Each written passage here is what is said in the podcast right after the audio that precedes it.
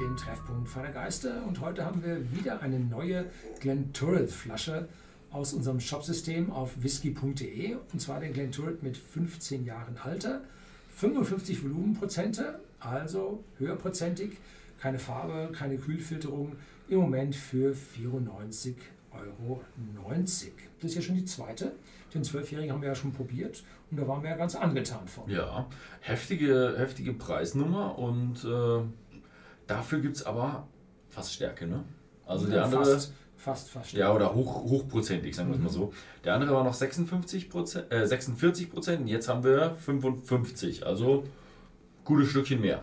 Kriegt man vielleicht mit Wildverdünnung 0,9 Liter Mhm. aus der Flasche. Das relativiert den Preis dann schon bisschen, ja. ein bisschen. Man kriegt auch drei Jahre mehr. Also er ist einfach ein Stückchen, so von den Stats ist er ein bisschen drüber von den technischen Daten. Ja, er kommt in der identischen Dekanterflasche von der französischen Lalique-Gruppe, zu der jetzt auch die Glenturret Brennerei gehört. Und dieser Dekanter ist halt sehr, sehr klassisch äh, geformt, gemacht, mit diesen Riffelungen, du hattest so schön die Reflexe da drauf.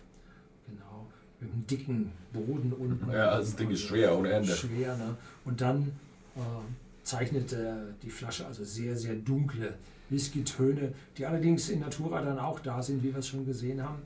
Ähm, und hier steht drauf 2020 Maiden Release. Erstes Release. Das heißt, hier haben wir jetzt eine Jahrgangszahl drauf. Und wer hier am Sammeln ist, der wird das nächste Jahr, die Stimmt, 2015er, äh, mit einem anderen. Also, wenn ich mir anschaue, was die jetzt für eine Qualität an den Tag gelegt haben, hu, dann glaube ich, werden die. Ich hoffe immer noch, dass sie ein Stückchen im Preis fallen, aber ich kann es mir irgendwie schlecht vorstellen. Also die Maiden Release wird sicher nicht im Preis fallen, aber die, was wird nächstes Jahr sein? Ja. Mhm. Also hier haben wir es nicht ganz so heftig wie bei dem Zwölfjährigen. Mhm. Ich habe also Vanille, Karamell, ganz typisch. Und dazu dann zuallererst habe ich eine Zitrusnote. So, Zitronenschale. Ja. Und auch wieder eine ganz leichte alkoholische Note, die allerdings nicht nach 55% riecht, äh, sondern sehr, sehr gut eingebunden ist nach weniger.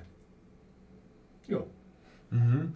Also er ist, äh, er ist wirklich frischer und weniger ja, additiv gereift, also weniger Eichen so. Und ich habe gerade eben auch noch gelesen, es sind auch wieder befüllte Fässer mit dabei. Mhm. Also das passt, passt zusammen, ja, fühlt sich danach an.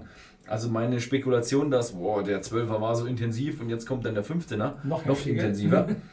Der ist jetzt gerade gedämpft worden, weil ja, int- wieder befüllte Fässer haben halt einfach einen ganz anderen Einfluss auf, auf den Whisky.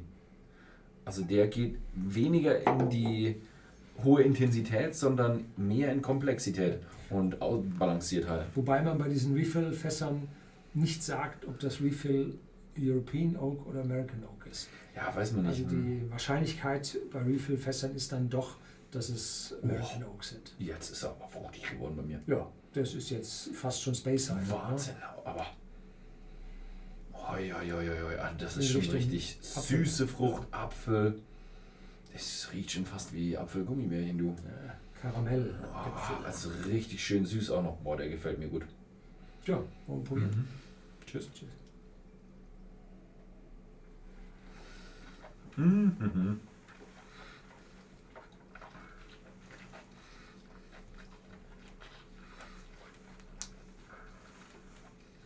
Sehr schöner, fruchtiger, voller Antritt und lange nicht so spicy, wie der Zwölfjährige war. Also nicht diese Ingwernote, sondern hier doch deutlich milder auf der Zunge.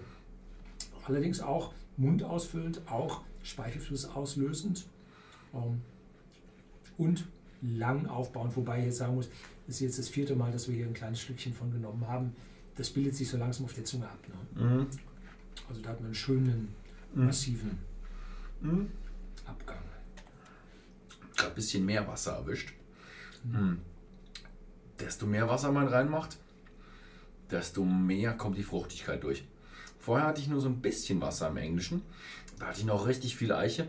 Jetzt ist er richtig stark auf der fruchtigen Seite. So ein bisschen balanciert mit Eiche und zarten Gewürzen hat man schon noch. Aber diese ganze Apfelsüße. Und jetzt habe ich auch so ein bisschen Karamell. Das andere war bei mir so, ja, Karamell ist so, ein, so eine ganz zarte Nuance an der Seite. Jetzt, wo ich ein bisschen mehr Wasser reingemacht habe, kommt es ein bisschen durch. Was mir den hier besonders gut gefällt, ist, dass der schön ausgewogen, elegant ausgewogen vom Aroma, Geschmack bis hinein in den Abgang ist. Der andere war massiv über diese europäischen Eichenfässer, also der Zwölfjährige, massiv über die europäischen Eichenfässer äh, im Geschmack aktiv.